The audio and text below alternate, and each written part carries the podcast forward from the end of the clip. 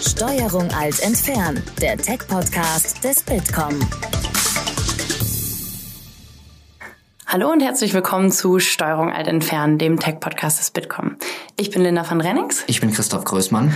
Und wir sind heute zu Gast bei Raisin und sprechen jetzt mit dem CEO und Gründer Tamas Georgatze. Hallo Tamas. Hallo, grüße euch. Raisin hat, äh, ist ein erfolgreiches Berliner Fintech und hat dieses Jahr bereits zweimal Schlagzeilen gemacht, damit dass äh, ihr ganz erfolgreich Geld von Investoren eingesammelt hat, ähm, darunter auch PayPal und Goldman Sachs. Und wir wollen heute darüber sprechen, äh, was Raisin zum einen genau macht, wohin die Reise da auch noch geht, ähm, wie man ein Startup so erfolgreich aufbaut und auch wie der Finanzmarkt durch die Digitalisierung sich noch weiter verändern wird. Genau, und bevor wir damit einsteigen, möchten wir dich gerne ein bisschen besser kennenlernen. Ähm, deshalb wäre es super, wenn du uns am Anfang ein bisschen was zu deinem Werdegang erzählst. Was hast du bisher gemacht? Wie bist du im Endeffekt eigentlich zu Raisin gekommen? Sehr gerne. Also ähm, ich komme aus Georgien, das kann man äh, unschwer an meinem Nachnamen erkennen. Äh, zumindest die Eingeweihten ähm, äh, würden es tun. Äh, bin dort aufgewachsen, ähm, habe auch ähm, dort studiert und bin ähm, zur Promotion nach äh, Deutschland gekommen, hatte damals ein äh, DAD-Stipendium und äh, habe neben der Promotion auch noch ähm, Jura studiert parallel und äh, am Ende auch nicht gewusst, was ich eigentlich wirklich machen will. Und bin äh, wie so viele bei einer Beratung gelandet, war dann äh, insgesamt zehn Jahre bei McKinsey und habe in der Tat ähm, Finanzunternehmen, äh, meistens Banken, ein wenig auch Versicherer beraten äh, im breiten Spektrum von Fragen von äh, in der Tat Digitalisierung bis äh, äh, Produktstrategien bis Segmentstrategien. Und äh, bin ähm, nach äh, meinem äh, McKinsey ähm, äh, Station dann äh, zu der Gründung gekommen. Ähm, gegründet habe ich mit zwei Ex-Kollegen, auch beide von McKinsey. Auch äh, weitere Ex-Kollegen von McKinsey sind äh, bei uns äh, in der Firma äh, und äh, ähm, das Thema, was äh, womit sich Raisin beschäftigt, in der Tat Anlage, war auch das Thema, womit ich mich schwerpunktmäßig äh, bei McKinsey beschäftigt habe, war für das Thema in EMEA-Region, in der EMEA-Region seit 2008 auch verantwortlich. Mhm. Du hast schon in frühen Jahren sehr viel gemacht wenn man das vergleicht mit äh, anderen ähm, jungen Menschen, bist du schon sehr früh äh, in der Schule weit gewesen, hast sehr früh ähm, auch schon promoviert. Ähm, was man liest, hast du dein Abitur schon mit zwölf Jahren gemacht und das Studium mit 15 Jahren angefangen. Da fragen wir uns natürlich, ähm, wie schafft man sowas so früh schon so schnell überall ähm, das zu erreichen, wofür andere dann doch deutlich länger brauchen? Genau, also ich war in der Schule in der Tat schneller. Ich habe ähm, vier Klassen insgesamt rausgelassen, äh, musste dann jedes Jahr ähm, die äh, Fächer äh, als Prüfung ablegen im Sommer äh, und ähm, war dann mit zwölf fertig mit der Schule, war dann äh, mit 15 mit dem Studium fertig, also war in der Tat äh, vor Volljährigkeit dann äh, fertig studiert, was ähm, dazu geführt hat, dass ich auch äh, weder wusste, was ich machen will, noch äh, noch wahrscheinlich auch äh, von der Reife her soweit war äh, und äh, deswegen auch äh, dieses äh, Thema Zweitstudium und Promotion dann auch hingelegt habe nach einem Jahr äh, Berufserfahrung dazwischen. Ähm, insgesamt hat es dann äh, geholfen später oder nicht. Ich glaube, ähm, ich war tatsächlich ähm, äh, also in der schulischen Leistung relativ gut und schnell in der Auffassung, ähm, und ähm, das ist den Lehrern auch relativ früh aufgefallen. Ich habe Schach gespielt von äh, Kleinstalter und das äh, hilft ja bei ähm, logischen Denken und bei Mathe. Also das heißt, das war auch meine Neigung dann auch vom, vom frühen Alter. Mhm. Und wann ist dann irgendwann die Idee gereift, was eigenes zu gründen? Hattest du das schon in frühen Jahren und dann den Gedanken, irgendwann mache ich das mal? Oder ist es dann doch viel später erst gekommen? Wie bist du dazu gekommen, dann tatsächlich was eigenes auf die Beine zu stellen? Ähm, ich bin ähm, auf die, also tatsächlich auf die Idee äh, selber bin ich ähm, so ungefähr 2007, 2008 gekommen, habe dann ähm, äh, lange überlegt, also insgesamt dann über fünf Jahre ähm, und äh, die Idee zuerst ad acta gelegt. Äh, ich glaube, da hat auch die Gründung eigentlich nicht äh, reingepasst.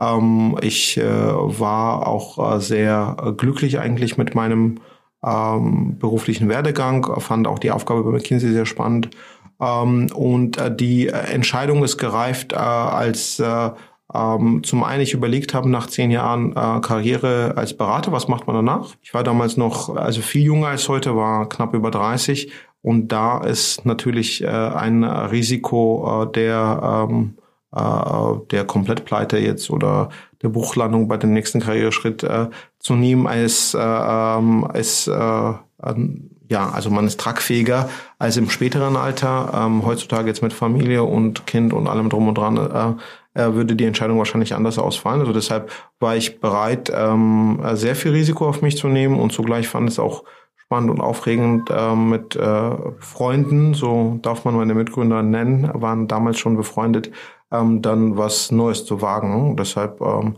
ich fand's, ich fand's cool ähm, und ähm, ich dachte, ähm, entweder jetzt oder später wahrscheinlich nicht. Du bist, hast erzählt, du bist aus Georgien nach Deutschland gekommen. Ähm, war das dann naheliegend, in Berlin auch zu gründen oder hätte es vielleicht auch einen anderen guten Standort gegeben? Wie ist dann Berlin daraus geworden? Ja, also ich bin, ähm, ich habe in Gießen studiert. Also ich bin, äh, Berlin war für mich ähm, eine zweite Station in Deutschland. Ich bin äh, 2003 ähm, äh, aus Hessen hierher gezogen. Und ich fand Berlin, damals war Berlin auch ein bisschen anders als heute, ähm, war noch etwas wilder und ich fand es total spannend, aufregend. Ich fand es super interkulturell. Äh, es schien alles möglich. Man war natürlich auch deutlich jünger. Also von daher ähm, äh, Berlin erschien mir von den deutschen Städten als die europäischste oder internationalste Stadt.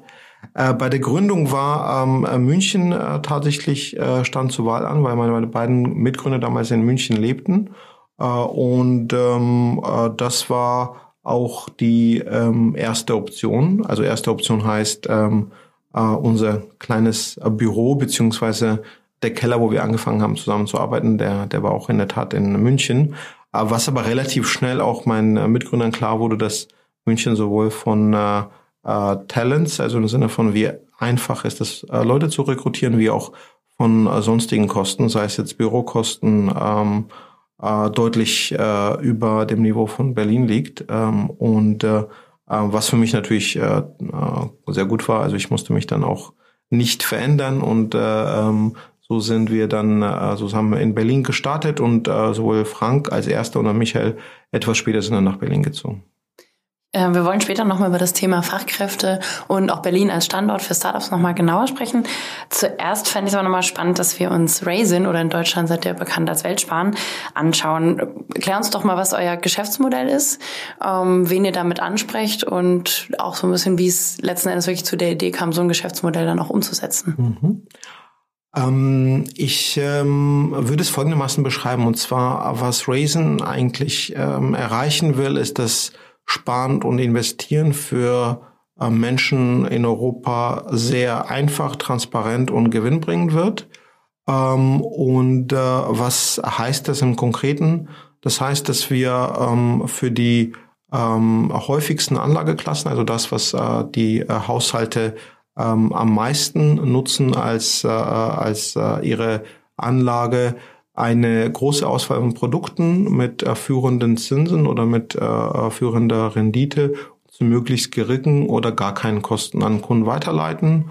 Äh, dies alles mit einem Login, äh, also das heißt äh, sehr convenient für den Kunden, mit einer Anmeldung tun und ähm, äh, zugleich ähm, äh, die äh, für den Kunden auch äh, digital maximal äh, verfügbar sind. Also das heißt äh, äh, online und äh, über Callcenter.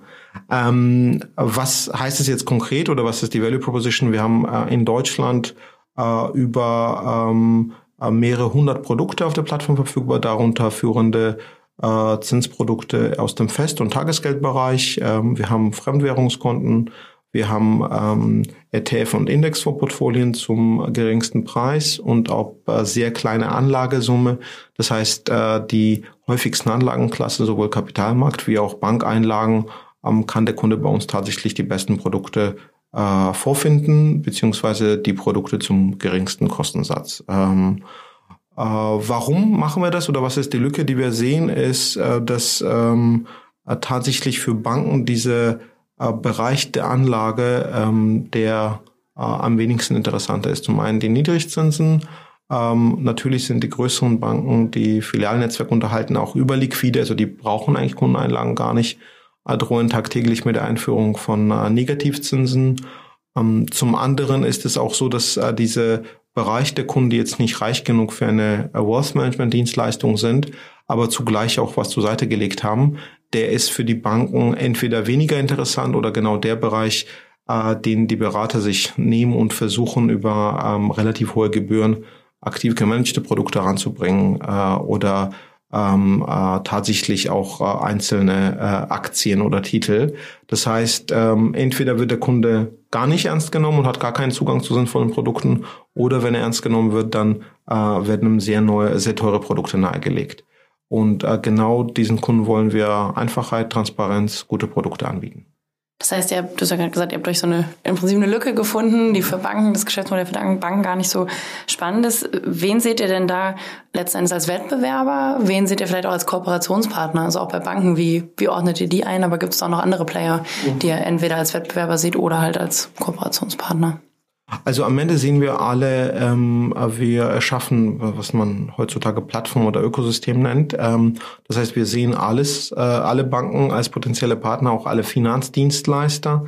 Wir kooperieren auch mit sehr vielen. Also äh, zum einen gibt es Banken, die sind meistens spezialisierte Institute, ähm, die ähm, Funding oder Liquidität von Kunden einsammeln wollen. Das ist äh, beispielsweise in Deutschland Signal Iduna Bausparkasse, die unser Partner ist, oder Solaris Bank äh, aus Frankfurt. Die haben typischerweise keine Filialen, haben spezialisiertes Geschäft, ähm, haben auch keine ausgebauten Online-Kanäle und kooperieren gerne mit uns. Also das heißt, wir erlauben denen einfach und skalierbar Kundengeld am Markt einzusammeln. Zum anderen gibt es natürlich auch Großbanken und mit denen haben wir ein anderes Kooperationsmodell. Also beispielsweise mit der Commerzbank kooperieren wir im Firmenkundengeschäft und die Commerzbankkunden können einfach über uns im Hintergrund die Anlage bei Drittbanken tätigen. Also das heißt, äh, theoretisch können wir mit jeder Bank äh, in Europa kooperieren. Entweder führen wir den Kundengeld zu oder helfen wir deren Kunden äh, Anlagen bei Drittbanken zu tätigen. Ähm, und äh, äh, sehen uns ähm, jetzt nicht primär im Wettbewerb, weil wir tatsächlich auf beiden Seiten auch Mehrwert erschaffen. Natürlich ist es so, dass äh, wer ist sonst in diesem Feld? Das sind typischerweise Autobanken wie Renault Bank, wie ähm, PSA. Das sind äh, inländische und ausländische spezialisierte Institute, ähm, die zum Teil jetzt nicht über uns äh, abrufbar sind, wie beispielsweise Rabobank. Also ähm, es gibt Wettbewerb ähm, oder Credit Agricole, Consumer Finance. Äh, mit vielen von diesen Playern sprechen wir und am liebsten würden wir alle gerne in unser Ökosystem reinbringen. Äh, aus der Bankensicht ist auch ein No Regret, dem Kunden auch über unseren Kanal gute Produkte anzubieten. Hm. Du hast vorhin äh, erzählt, dass ihr in der Garage äh, im Kellerraum in München gestartet seid. Kannst du dazu noch mal ein bisschen mehr erzählen? Also kann man sich das echt vorstellen? Drei Leute, eine Werkbank, ein Rechner oder wie ging es dann los und wie ja, habt ihr es geschafft? Wir hatten schon drei Rechner, dafür hat das Geld gereicht. ähm, äh, das war tatsächlich, also Michael, einer meiner Mitgründer, ähm, kommt auch aus München und ähm, hat damals bei seiner Oma gewohnt ähm, und also sie hatte einen freistehenden Keller. Äh, das heißt, das war auch, ich war damals offiziell bei McKinsey angestellt und war auch als Partner tatsächlich unterwegs, also ich hatte auch zu tun. Aber ähm, äh, ähm, äh, Michael und Frank hatten sich schon äh, halbwegs freigenommen. Das heißt, die waren die meiste Zeit dann quasi schon in unserem äh, Kellerbüro. Äh, ich versuchte so viel Zeit wie möglich da rauszuschneiden, dass ich dann auch mit äh, mit im Kellerbüro saß.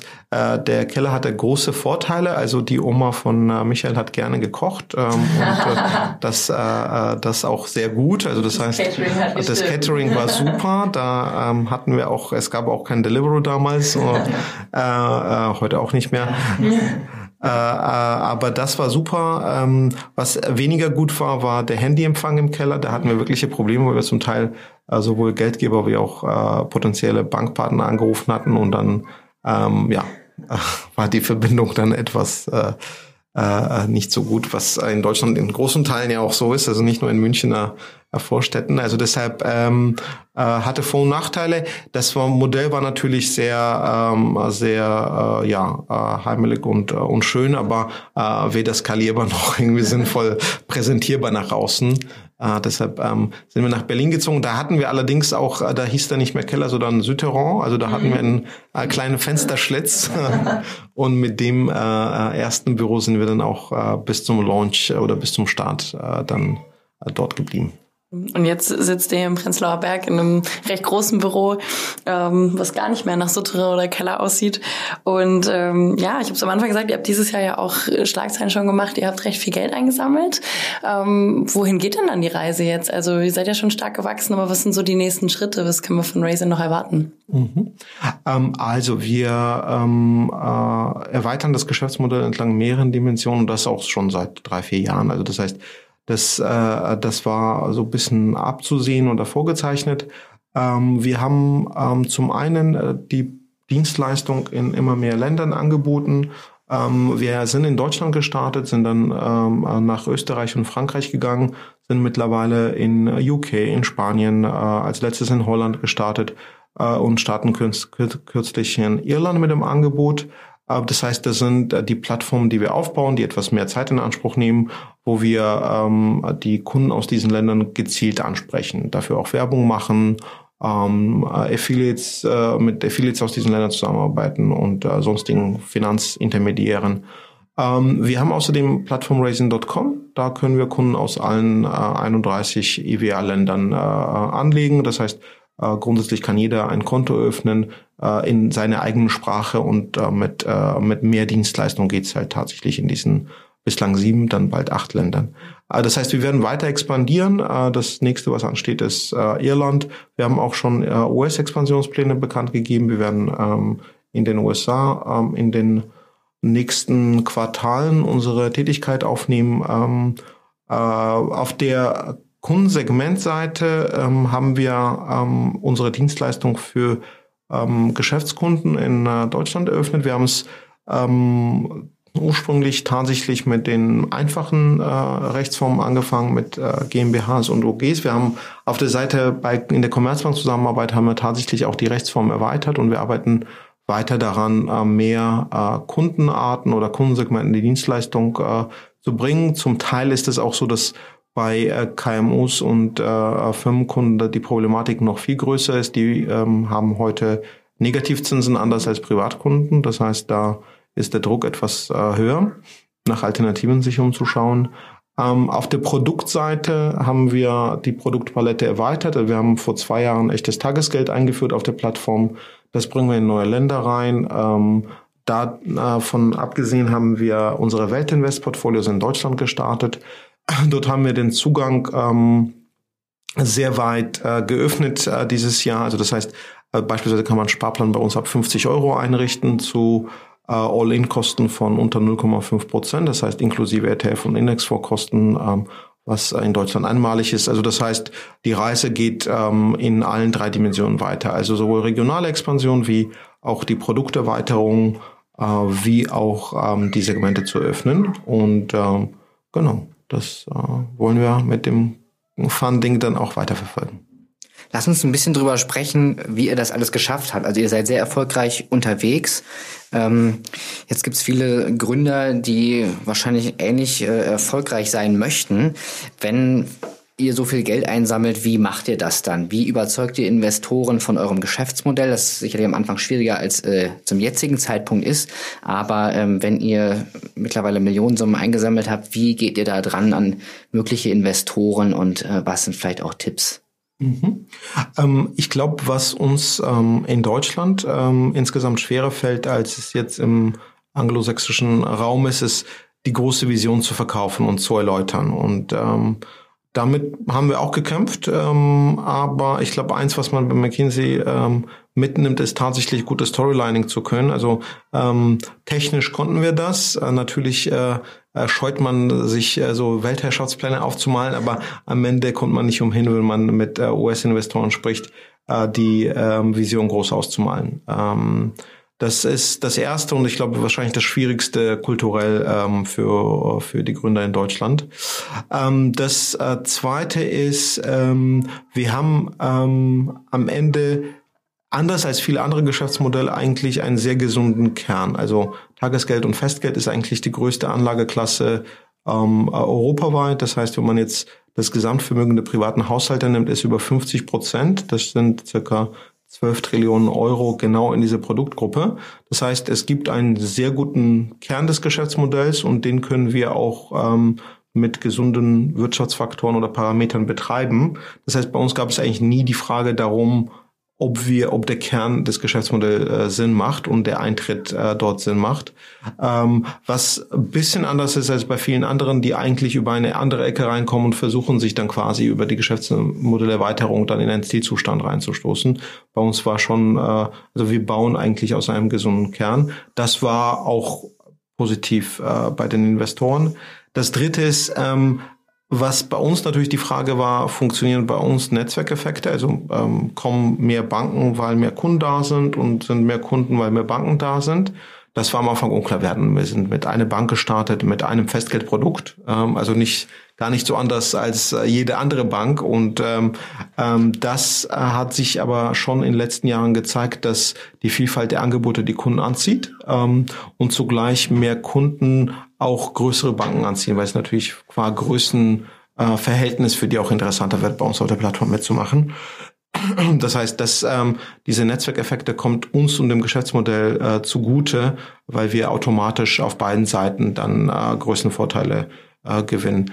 Äh, das Letzte und das Wichtigste ist, glaube ich, wir haben äh, vom Anfang an ähm, auf das Team geachtet, also sowohl das Gründerteam, ähm, das eine ist das Vertrauen, aber auch die Qualität ähm, der Leute und so ähm, haben wir das Team weiter ausgebaut. Ähm, wir haben ein sehr zufriedenes Team. Ähm, wir haben zugleich ein sehr fähiges, etwas älteres Team auch äh, äh, durch die ähm, durch verschiedene Funktionen ähm, und das ist im Finanzbereich eigentlich ganz gut, weil die Investoren wollen ja keine Unsicherheit, wollen keine Compliance-Fragen wollen keine mm, Serviceausfälle, kein Kunde kommt nicht an ihr Geld oder ähnliches.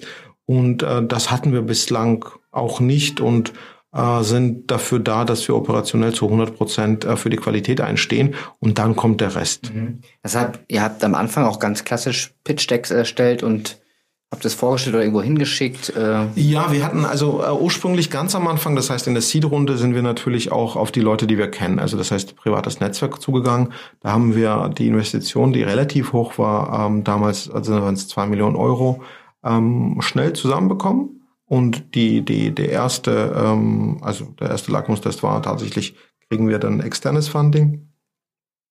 Und äh, dort äh, waren wir gerade beim Pitch Deck zusammenstellen, als äh, Index auf uns zugekommen ist und gefragt hat, ob wir uns treffen äh, äh, würden. Und dann ähm, bin ich in der gleichen Woche nach Genf geflogen und dann hat äh, Neil Reimer gefragt, ob ich dann am Montag zum Investment Committee dazu kommen würde. Und dann äh, war das Pitch Deck am Donnerstag halt noch nicht fertig. Und äh, dann sind wir mit so einem halbgaren Pitch Deck dann in das Investment Committee reingegangen und das ist gut gegangen. Das heißt, beim ersten Mal, ähm, genau, also Pitch Deck war nicht vor der Präsentation oder vor dem Treffen da, äh, sondern danach, aber danach haben wir es natürlich mhm. so gemacht. Also das heißt, es gab eine Pitch Deck immer, wir hatten so Ziel ähm, VCs oder Investoren, die wir cool fanden und auf die sind wir zugegangen und dann ja. manche von denen haben dazu gesagt. Was für Unterschiede habt ihr da so festgestellt zwischen Investoren, möglicherweise auch äh, internationalen oder nur auf Deutschland bezogene Investoren? Was man ja häufig so denkt, ist, in den USA reichen zehn Seiten PowerPoint und hier in Deutschland braucht man 200 Seiten Businessplan. Stimmt das so? Hat das für euch auch so funktioniert? Oder? Das stimmt nicht unbedingt. Also wir haben auch tatsächlich in UK auch Investoren gefunden, die ähm, äh, auf äh, Excel-Ebene irgendwie Zelle M37 dann die Annahmen durchgehen wollten. Äh, und ähm, es gibt genauso Investoren in Deutschland, die sagen, irgendwie glaube an die Idee, an das Team. Viel mehr gibt's am Anfang nicht. Irgendwie let's go. Wir haben auch äh, beispielsweise B2B äh, in unserem Investorenkreis, mit denen wir super zurechtkommen und auch tatsächlich auch Freunde mittlerweile geworden sind. Ähm, also das heißt, dieses äh, Vorurteil gibt es nicht wirklich äh, in Realität. Was es allerdings gibt, ist, äh, dass ähm, also ich würde so ausdrücken, ein guter Ruf muss erarbeitet werden. Also wenn man VCs hat mit einem guten Ruf, das hat schon seinen Grund, weil die dann historisch ähm, eben gründerfreundlich sind, historisch keine komischen Konstrukte machen, ähm, nicht zu hektisch äh, werden in kritischen Situationen. Und da sieht man äh, schon im Nachhinein, äh, dass äh, ähm, also wir haben in zwei Runden tatsächlich Trade-off gemacht, höhere Valuation gegen bessere Namen. Und wir sind zum besseren Namen gekommen. Man weiß natürlich nicht, wie das Alternativszenario wäre, aber ähm, äh, das, was äh, wir wahrnehmen, ist natürlich auch der bessere Name muss erarbeitet werden und das sind auch qualitativ sehr gute Leute. Ja, ähm, das heißt, äh, äh, Index hat einen guten Namen, hat auch einen Grund darin, dass sie sich auch tatsächlich bislang immer sehr, sehr gut verhalten haben und auch den Namen sich erarbeitet haben. Wie schafft ihr die Balance, nicht zu viel Anteile früh abgeben zu müssen, wenn ihr Geld einsammelt? Ähm, ich glaube, wir haben die Balance äh, nicht geschafft. also wir haben äh, zwar signifikante Anteile tatsächlich sowohl das Gründerteam wie auch äh, wie auch die Mitarbeiter. Wir haben ein sehr breites ESO-Programm. Ähm, allerdings ist es so, dass wir zum einen ähm, qua diese Deutschland-Kultur und sehr konservativer Grundeinstellung immer zu viel und zu früh gesammelt haben. Also wir waren tatsächlich fast in allen Zeiten hatten wir äh, nach dem initialen Start hatten wir ein Jahr äh, Cash noch auf dem Konto, äh, als wir schon die Folgerunde äh, eingesammelt hatten.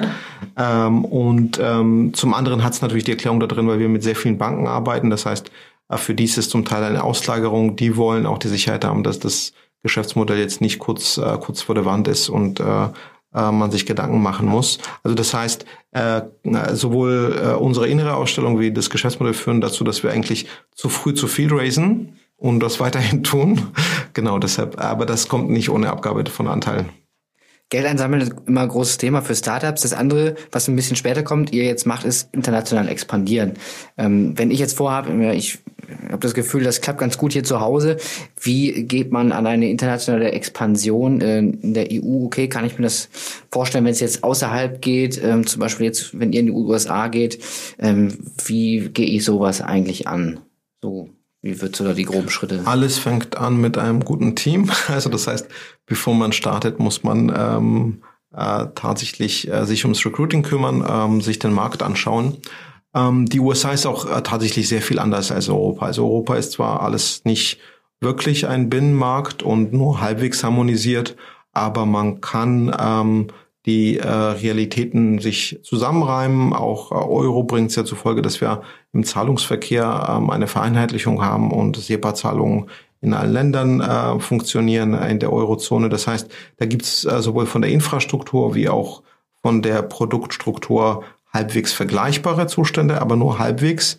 Die USA ist wirklich anders, ähm, sowohl was die Produkte angeht, wie auch die ähm, Infrastruktur im Hintergrund, Zahlungsverkehr, Scheckeinzahlungen, ähm, also relativ äh, vieles.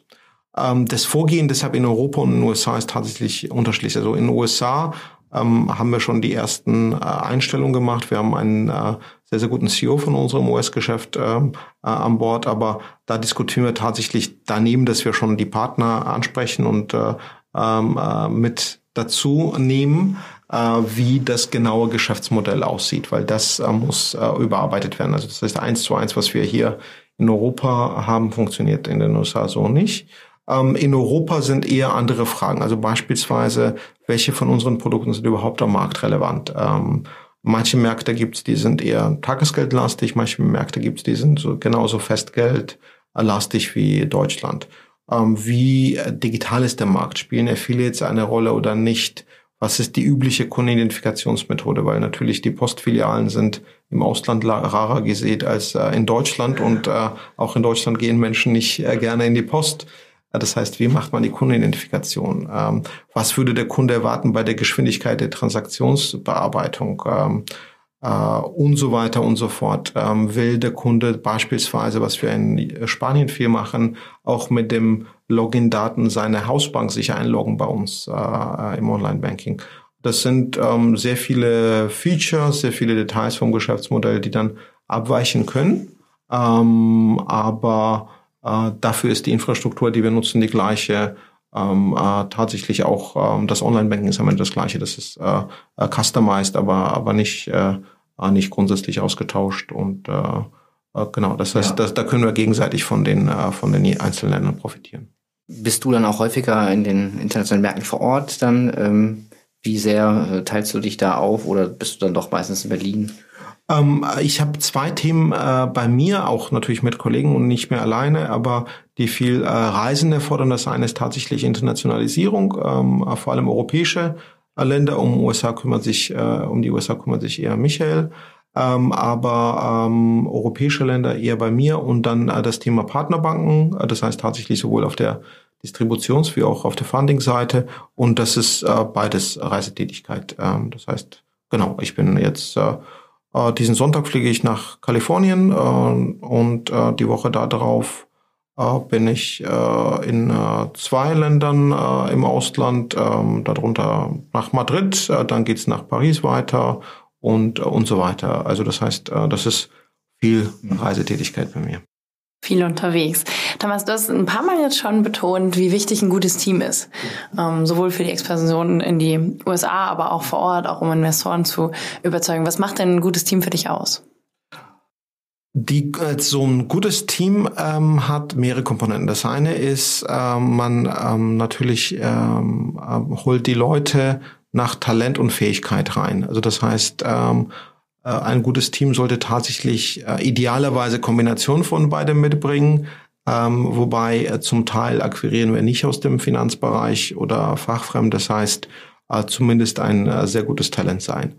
Das zweite, äh, was ähm, ein gutes Team ausmacht, ist Teamfähigkeit. Also wir ähm, gucken sehr stark nach der Dimension, wollen wir mit den Leuten zusammenarbeiten und ähm, also sehr einfache Frage, würde man gerne mit den Menschen ein Bier trinken gehen oder nicht? Ja, also fühlt man sich wohl und fühlt man sich äh, äh, so, dass, äh, dass da ein gewisses Grundvertrauen äh, herrscht. Ähm, das dritte ist, wir sind ähm, sehr äh, wertegetrieben und wir wollen, dass wir tatsächlich ähm, gemeinsame Werte in der Firma haben. Also beispielsweise äh, Kundenmehrwert ist für uns sehr wichtig. Also denken wir daran tatsächlich, was hat der Kunde davon? Ähm, Innovationsfreundlichkeit, also tatsächlich nicht äh, genauso bleiben, wie das äh, Geschäft gemacht wurde seit Jahren, sondern auch äh, zu iterieren und zu äh, neue Sachen auszuprobieren.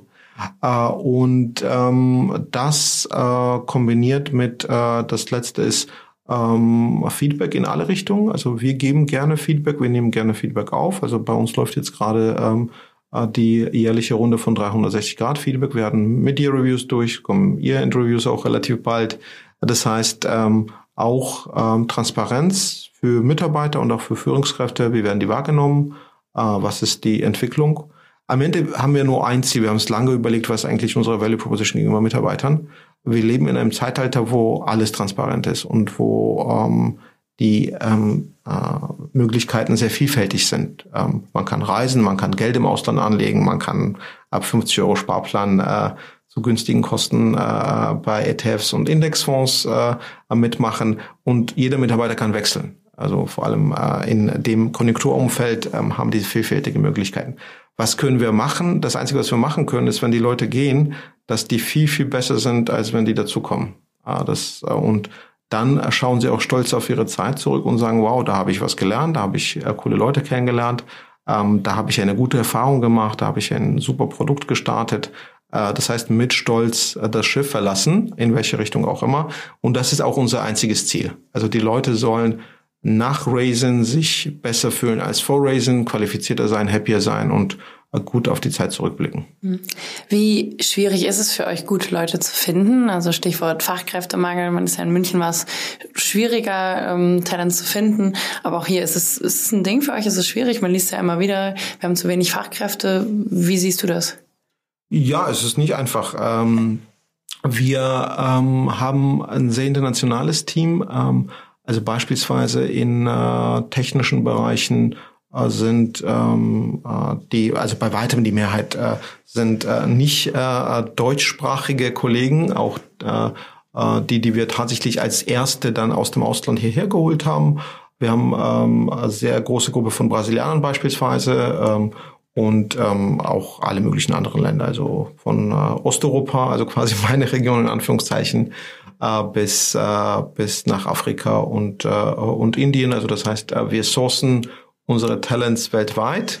Ähm, und wir finden es auch gut, weil ähm, wir müssen als äh, äh, sowohl Firma wie auch als Standort ähm, äh, attraktiv sein äh, für die Leute. Wir haben beispielsweise unseren CPO, das ist ein US-Amerikaner, der in UK gearbeitet hat und als letzte Station haben wir den aus äh, Budapest geholt, hat bei Presi ähm, als CPO und CTO gearbeitet. Wir müssen in der Lage sein, solche Leute äh, ähm, zu holen nach Berlin. Und ähm, wir fühlen uns da selber in der Pflicht. Also wenn wir das Unternehmen nicht gut genug verkaufen und wenn wir nicht Argumente für die haben und nicht kompetitiv bezahlen und kein gutes ESO-Programm haben, kommt natürlich keiner. Also das kommt ja nicht von ungefähr. Also deshalb ähm, äh, wir finden es gut, international äh, äh, zu rekrutieren und äh, wir finden es auch gut, dass man sich die Messlatte setzt, dann auch das zu können. Inwiefern spielt es dann eine Rolle, dass wenn man jemanden herrekrutieren will, auch aus dem Ausland, dass man in Berlin sitzt? Das hast du der Erfahrungswerte. Ist es einfacher, Leute nach Berlin zu ziehen, als vielleicht auch nach München oder äh, vielleicht auch ins Also meine Rezeption ist ja, bei weitem, also auf jeden Fall einfacher als zum Beispiel nach Frankfurt. Ähm, äh, und zwar aus mehreren Gründen. Also Berlin als Stadt ist, ähm, äh, übt weiterhin eine sehr starke Anziehung aus. Ähm, Englisch ist, äh, wird in Straßen gesprochen, was manche Minister in Deutschland ja eher blöd finden, aber äh, für, für die Anziehungskraft dann schon positiv ist.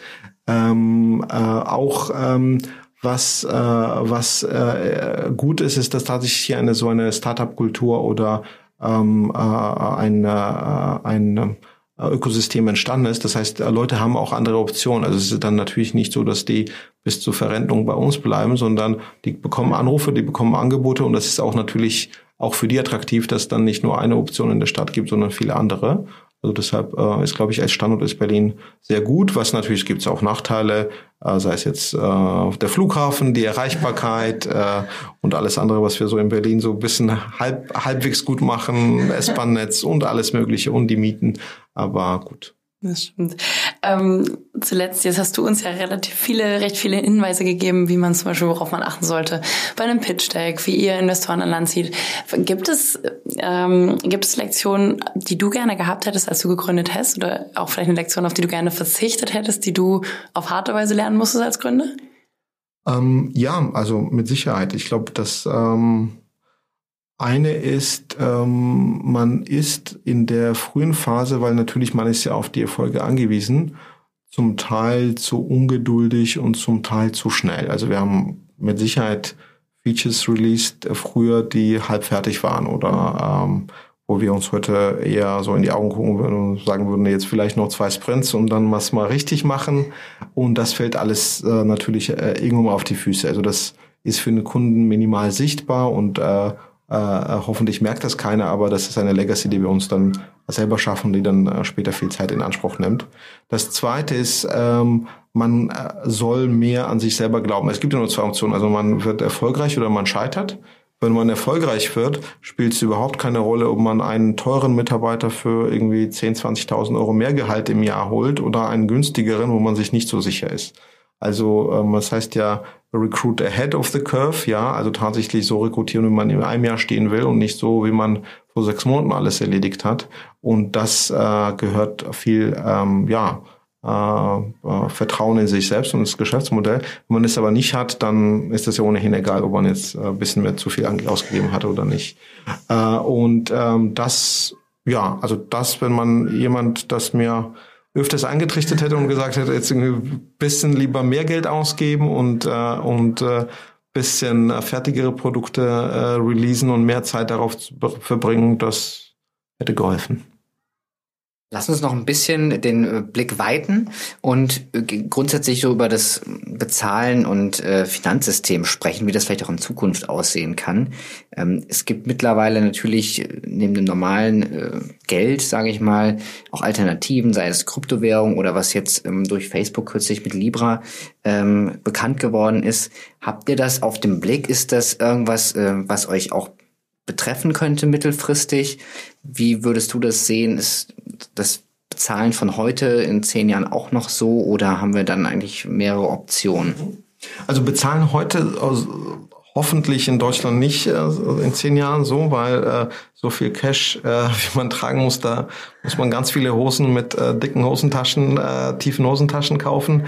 Äh, also soll digitaler und, äh, und einfacher werden ähm, äh, und bargeldlos hoffentlich ähm, glauben wir jetzt an eine Revolution, dass alle Weltwährungen durch äh, Digitalwährungen ausgetauscht werden. Ich glaube immer noch, dass Blockchain eine Technologie ist, die ihren Use Case sucht und noch nicht gefunden hat. Ähm, ich glaube, äh, Bitcoin oder sonstige Digitalwährungen sind es nicht, weil die mehrere ähm, Eigenschaften einer funktionierenden Währung nicht haben, also Stabilität im Wert, Akzeptanz ähm, und ähm, dass äh, die Use Cases vielleicht anders äh, liegen, aber also unklar waren. Das kann natürlich ein Use Cases im Bereich Geldwäsche liegen ähm, oder vielleicht gibt es andere Use Cases, aber äh, Zahlungsverkehr für jedermann, für jeden Tag ist das nicht. Libra ist ja auch ein ähnlich, also ein unterschiedlicher Ansatz und zwar der basiert ja eben auf die Beständigkeit und darauf, dass das auf einem Basket von existierenden Währungen basiert und Umtauschbarkeit jederzeit gegeben ist und eben die Stabilität äh, im Wert gegeben ist, was für viele Leute, die äh, in Entwicklungsländern leben, dann auch ein wichtiges Kriterium ist, dass sie nicht äh, äh gegen Hyperinflation arbeiten müssen und äh, äh, Geld ständig in Ware tauschen müssen. Also das heißt, das ist ein anderer Use Case, der sehr viel näher bei einer normalen Währung liegt. Ähm, äh, wird sich, und Libra hat auch mit der Zentralität eigentlich minimal zu tun. Äh, das heißt, ähm, äh, die, ähm, äh, also äh, Blockchain spielt da außer äh, im Namen äh, kaum eine Rolle. Also das heißt, das ist halt schon eher heutige Welt, ähm, aber ähm, die, die Erreichbarkeit äh, ist Frage gelöst, weil es natürlich viele Nutzer hat und äh, das heißt, das äh, ist dann einfacher, die, äh, das als Bezahlmittel zu nutzen, also über Kontoanmeldung und dann, äh, dann äh, abgeleitete Anmeldung bei PayPal und Co. Ähm, wird sich das durchsetzen und ist das die Zukunft? Das kann sehr gut sein. Also das äh, wahrscheinlich ist der Use Case äh, sogar da am stärksten gegeben. Ähm, aber ähm, äh, ich glaube, dass die Regulatorik äh, da ähm, nicht einfach zu lösen sein wird. Ähm, und ähm, das wissen auch wahrscheinlich die Betreiber. Deshalb, äh, also das sind auch äh, äh, Realisten und äh, erfahrene äh, Leute aus dem Finanzbereich involviert. Ich glaube, die Chancen, dass es ein großer Erfolg wird, sind, sind groß. Die Frage ist, äh, ob äh, tatsächlich die Zentralbanken und die Aufsicht das äh, zulassen wollen unter gewissen Einschränkungen oder nicht. Ähm, das ist natürlich schwer zu beantworten. Ist es für euch denkbar, äh, nicht nur in so klassische Anlagekategorien wie Festgeld und Tagesgeld ähm, reinzugehen, sondern auch solche Alternativwährungen, sei es Kryptowährungen, äh, irgendwie in ein Portfolio mit aufzunehmen oder ist das bisher zu viel Spekulation? Ähm, also was ist unsere, äh, unsere Sicht darauf oder unser Blick? Wir wollen ähm, äh, Anlagemöglichkeiten anbieten, die für 80, 90 Prozent der, der Anleger Sinn machen und 80, 90 Prozent der Anleger wollen keine Verluste oder Gewinne haben, die unvorhersehbar, also nicht vorhersehbar sind. Das heißt, Kapitalmarktschwankungen kann man historisch ableiten, man kann die auf eine Fristigkeit drauflegen und sagen, was ist der erwartete oder der maximale Verlust oder Maximum Drawdown.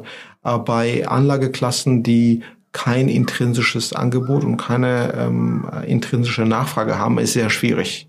Äh, schon bei Gold fängt die Frage an, was ist eigentlich der echte Wert äh, äh, der Ware und dann ist es natürlich bei Cryptocurrencies noch schwieriger zu beantworten. Auch das, was wir anbieten, ist bislang ähm, im Kapitalmarktbereich sehr breit diversifiziert. Ähm, das heißt, wir scheuen uns davor, den Kunden tatsächlich einzelne Anlagen, einzelne Stocks oder ähnliches anzubieten, weil wir glauben, dass ähm, äh, für Leute, die ähm, unerfahren sind und auch keine Lust eigentlich, sich mit dem Thema zu beschäftigen haben, eine komplett falsche Anlage ist. Äh, eben nicht diversifiziert, nicht langfristig angelegt. Äh, das Risiko ist relativ hoch. Deshalb sind das die Themen, die uns weniger interessieren. Also wir wollen tatsächlich einfache, transparente Anlagemöglichkeit für die Mehrheit ähm, äh, und das möglichst äh, mit ein, also mit äh, günstigen Zugang oder äh, oder kostenlos erreichen und ähm, da spielen eher andere Produkte eine Rolle. Heutzutage sind Banken immer noch die dominierenden Player im Finanzsystem. Trotzdem arbeiten die natürlich auch viel mit Tech-Startups zusammen. Es gibt auch immer mehr Fintechs äh, und äh, das ganze Ökosystem wächst. Wie siehst du da das Verhältnis? Wird das Pendel noch stärker in den Fintech-Bereich gehen künftig? Sind werden sich Banken da weiter transformieren? Ähm, ihr als Tech-Startup seid natürlich da stark involviert, aber ähm, so diese klassische Bank, wird die so immer weiter äh, existieren? Wie wird sich das Verhältnis da äh, ausspielen? Was meinst du? Ich glaube, es verändert sich im Moment äh, sehr viel. Ähm, zwar nicht sehr schnell, aber ähm, schon ähm, äh, sehr breit. Also das heißt, ähm, ich glaube, fast jede Bank überlegt sich, wie ist ihr Geschäftsmodell in 10, 15, 20 Jahren. Ähm, alle realisieren, dass viele Sachen ähm, zu dem äh, jetzigen äh, Kostenniveau nicht zu bewältigen sind, weil die Zahlungsbereitschaft zurückgeht weil es Alternativen gibt, die rein digital angeboten werden und viel günstiger aus der Kundensicht sind. Das heißt, vieles ist im Umbruch. Ähm, natürlich ähm, gibt es also schnelle Ansätze oder Plattformansätze äh, wie ähm, unser Ansatz, äh, die aus der Bankensicht interessant sind, weil die ähnlich wie Amazon eben von einem reinen Warenlieferanten zu einem Interface zum Kunden werden Und natürlich wollen die Banken daraus lernen. Ein paar versuchen zu kopieren. Ähm, in der Regel sind Banken sehr langsam, also was sowohl die Entscheidungsfindung wie auch äh, Risikobereitschaft, wie auch Aufbau neuer Geschäftsmodelle angeht. Also das heißt, ähm, da ist viel, äh, also da wird viel gedacht, äh, da wird etwas weniger entschieden als gedacht und noch etwas weniger realisiert als entschieden wurde. Also das heißt, diese Funnel von äh, äh, äh Nachdenken zu äh, Realität äh, verändern, äh, der funktioniert noch nicht so gut. Äh, und ich glaube, das ist sowohl für die Banken wie auch äh, insgesamt für die Volkswirtschaft äh, äh, besser, wenn, wenn, wenn dieser Übertragungsmechanismus schneller funktioniert. Ähm, dazu sind die Fintechs auch da, dazu ist der Wettbewerbsdruck da ähm, und dazu sind auch die Kunden da, die ihr Verhalten ändern. Super, Thomas. Wir kommen zum Ende, haben aber vorher noch drei kurze Fragen äh, persönlicherer Natur an dich. Äh, wenn du bereit bist, schieße ich mit der ersten los. Ja, Super. Ähm, Nummer eins. Welchem Twitter-Kanal sollte man unbedingt folgen? Oh, ähm, also ich bin auf Twitter und ich bin, ich bin politisch interessiert und mein Lieblings-Twitter-Kanal ist äh, Darth Putin, äh, weil er sehr beißend und sehr gut äh, äh, eigentlich äh, einen der äh, Machthaber äh, äh, beschreibt und äh, dem, äh, dem satirisch, glaube ich, satirisch begegnet. Ähm, aber ich glaube, das ist nicht für jedermann und sehr. Klingt aber spannend, äh, kommt bei mir auf jeden Fall auf die Liste. Zweite Frage, welches Buch liegt gerade bei dir auf dem Nachttisch? Ähm, bei mir auf dem Nachttisch liegt ein Buch, was History of the World Along the Silk Road, glaube ich, heißt. Ähm, ich lese gerne Geschichtsbücher äh, und ganz viele davon. Und das ist so das Neueste, was versucht, äh, die Geschichte der Welt nicht aus der westlichen Sicht aufbereiten, sondern tatsächlich ähm, sehr viel aus der Orient-Sicht, äh, was sich dort zugetragen hat und äh, wie ähm, sowohl Entstehung der Religion, äh, sei es jetzt äh, äh, Entstehung der Landwirtschaft und alles, was, äh, was ja dort sich zugetragen hat, äh, äh, wie äh, die Geschichte sich äh, von dort beeinflusst wurde und äh, verbreitet wurde. Und die dritte Frage, jetzt hast du vorhin ja erzählt, du bist irgendwie nächstes Jahr in drei Ländern unterwegs, du hast hier wahrscheinlich eine Menge zu tun. Äh, aber was machst du, um mal komplett abzuschalten? Was ist dann dein Geheimrezept? Ähm, also, äh, ich äh, mache sehr gerne, aber nicht genug. ich bin ein passionierter Tischfußballspieler, zwar nicht mehr gut, aber trotzdem gerne. Ähm, und ähm, dabei kann ich vollkommen abschalten. Also das, das macht mir Spaß. Äh, sonst mache ich auch äh, letzte Zeit gerne Sport. Also ich bin letztes Jahr, also, äh, im vergangenen Jahr 40 geworden und dann äh, haben mir meine besten Freunde ähm, äh, ein paar Personal Trainer Stunden geschenkt. Und das hat mir so äh, einen dezenten Hinweis gegeben, dass man vielleicht doch mal was tun sollte. Äh, und seitdem äh, mache ich das auch, denn das macht äh, auch tatsächlich Spaß. Äh, und sonst äh, reise ich äh, gerne mit der Familie und verbringe mit der Familie Zeit. Äh, genau, das, äh, das füllt mich dann aus. Super, vielen, vielen Dank an dich. Ähm, ja, damit sind wir am Ende vom Podcast angekommen. Wir stellen euch nochmal die Infos zur Folge nochmal in den Shownotes zur Verfügung und auf www.bitcom.org slash podcast. Und damit bleibt uns zu sagen Tschüss und bis zum nächsten Mal und danke an dich, Thomas. Vielen Dank. Vielen Dank. Das war Steuerung alt entfernen, der Tech-Podcast des Bitkom. Weitere Folgen findet ihr auf www.bitcom.org/podcast.